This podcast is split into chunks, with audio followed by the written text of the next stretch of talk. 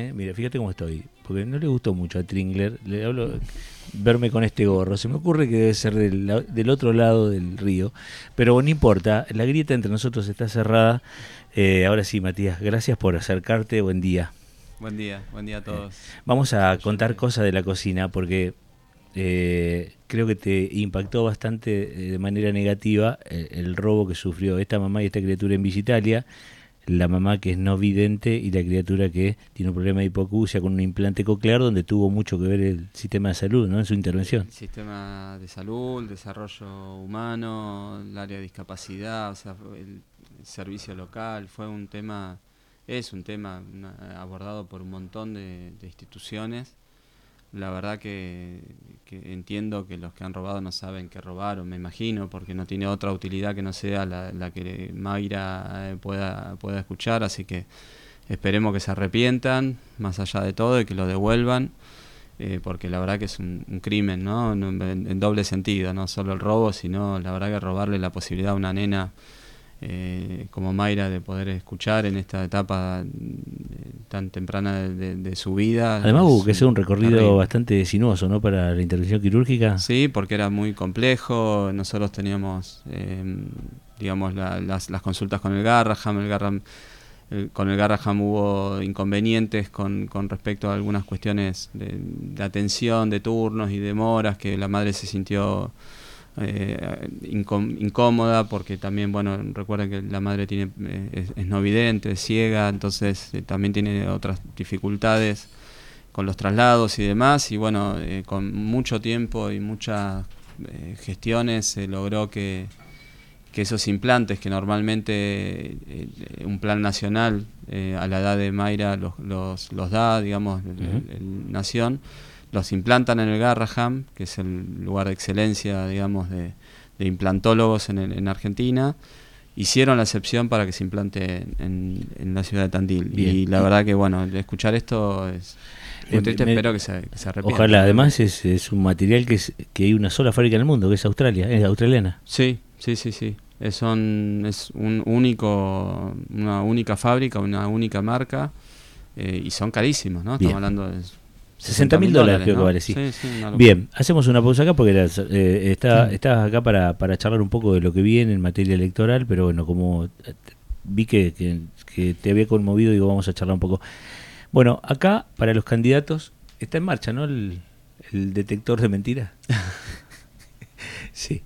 Eh, no, no, no, bueno. No me vas a decir qué opino del, de, Boquita. No, no, no, no, porque ahí va a sonar, eh, va a romper todos los niveles. Vamos a tener que llamar a Villarroel con el decibelímetro. Escucha una cosa, no, te quería preguntar, eh, digamos, quienes más o menos conocemos tu, trayectoria profesional, desde el Hospital de Vela, después siempre ligado a la salud, ¿por qué ahora, por qué ahora, este, a un recinto más político, menos técnico en tu vida, digamos, ¿no? La pregunta es, ¿por qué ahora? Porque es un desafío personal, es un pedido que te hizo el intendente, mirá Matías, te necesito ahí, necesitamos reforzar esto. ¿Por qué? Eh, ¿Llamás a la política y menos a lo técnico? Mm, no sé, en realidad mi historia personal nunca me, eh, me he planteado unos así muchos objetivos, digamos, ¿no? Eh, sí, por ejemplo, elegí desde chiquitito que estudiar medicina. Elegí venir a Tandil, pero después... ¿Dónde sos? Yo nací en Becar, partido de San Isidro. Eh, bueno, eh, mamá eh, nació ahí, papá es de Tres Arroyos, tengo una abuela tandilense, tenía, bueno, falleció hace unos años.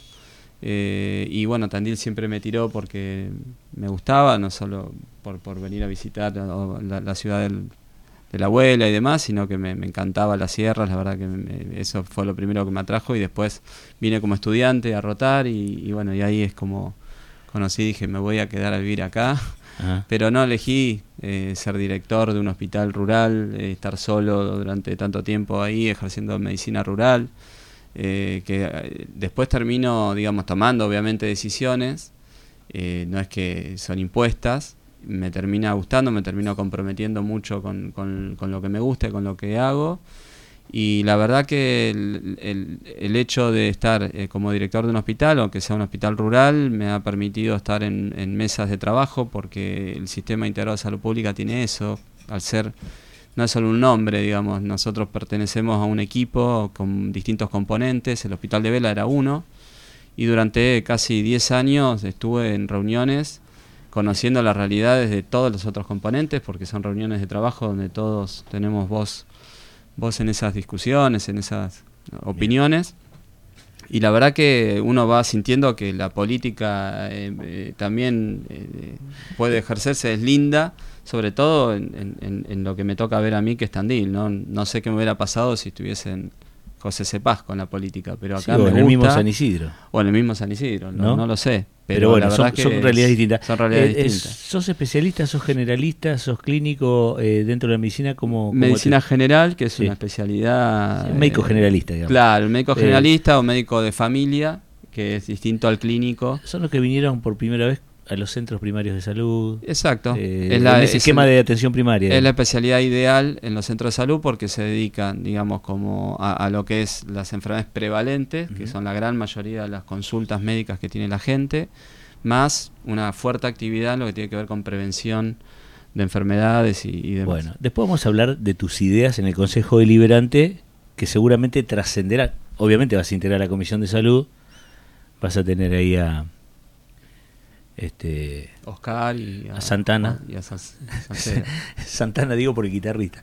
Eh, Carlos Santana por si no se entiende estoy hablando de claramente del doctor Salceda pero mm, eh, digo ya vamos a hablar con, con más amplitud pero hoy definime la salud pública desde el lado del profesional desde el lado del paciente desde el lado de la desprotección de las obras sociales, estamos viendo conflicto con IOMA, conflicto, digo, voy de una a la otra, ¿eh? conflicto con OSPE, conflicto con OSDE, nosotros acá las nombramos, no hay problema. O sea, ¿por qué se achica la, la prestación de las obras sociales? porque el paciente, el trabajador, el contribuyente, el afiliado a la obra social sufre, porque el sistema de salud, todo, ¿eh? no estoy hablando del de Tandil, todo, eh, tiene falta de profesionales. ¿Qué ves ahí? A ver, la salud pública primero que lo entiendo como un derecho uno de los más universales y que siempre tiene que estar fortalecida y, entiendo que en eso se trabaja mucho.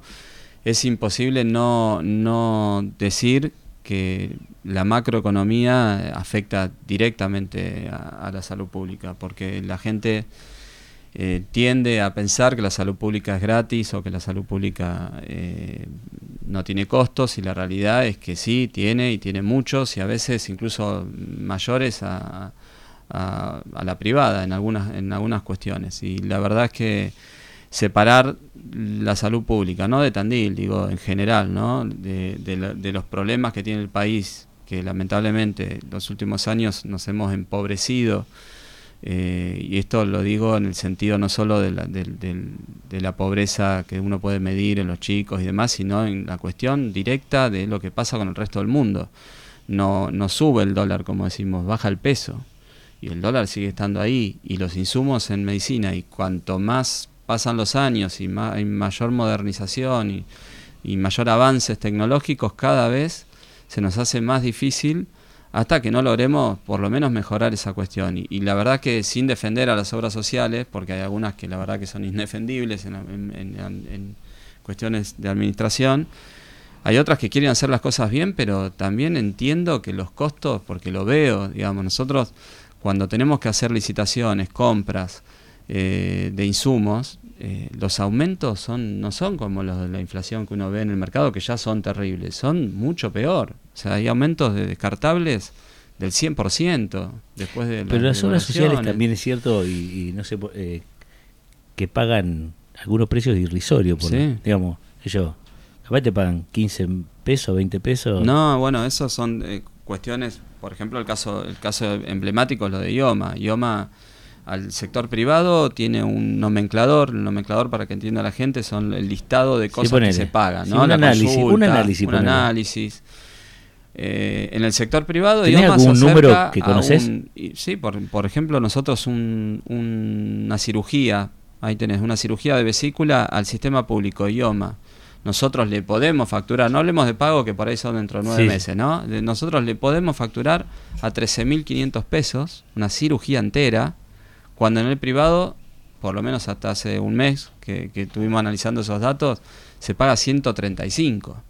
Ahí no me da. Eh, ¿135 eh, mil? Claro, esa es la diferencia. Hay diferencias, en, por ejemplo, un, electro, un electrocardiograma. ¿Cuánto uno se imagina que tenemos que, como sistema público, recuperar de costo? Porque no decimos facturar para, no, para evitar, digamos, cuestiones que la gente se confunda. Recuperación de costo de un electrocardiograma en un sistema público. ¿Cuánto, cuánto IOMA puede pagar? No, no, no, ni idea. no Por eso te, te 350 pesos.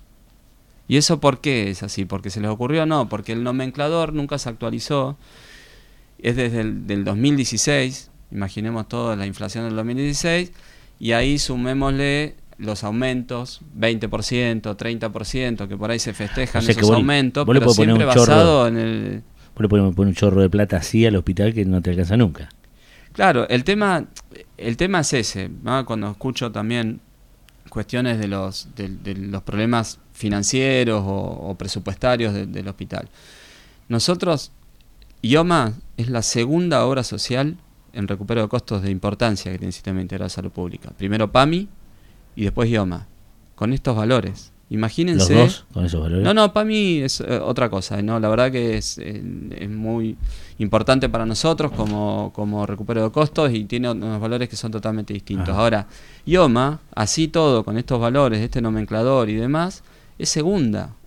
Con lo cual es, es muy importante. Imagínense con un nomenclador un poquito más normal el recupero de costos que tendría y la salud pública. Bien los, servicios que podíamos tener. Bien, ahora me vas a contar qué podés proponer desde el Consejo Deliberante. A, a mí se me ocurre cuando hablas de un contexto económico o macroeconómico a nivel país.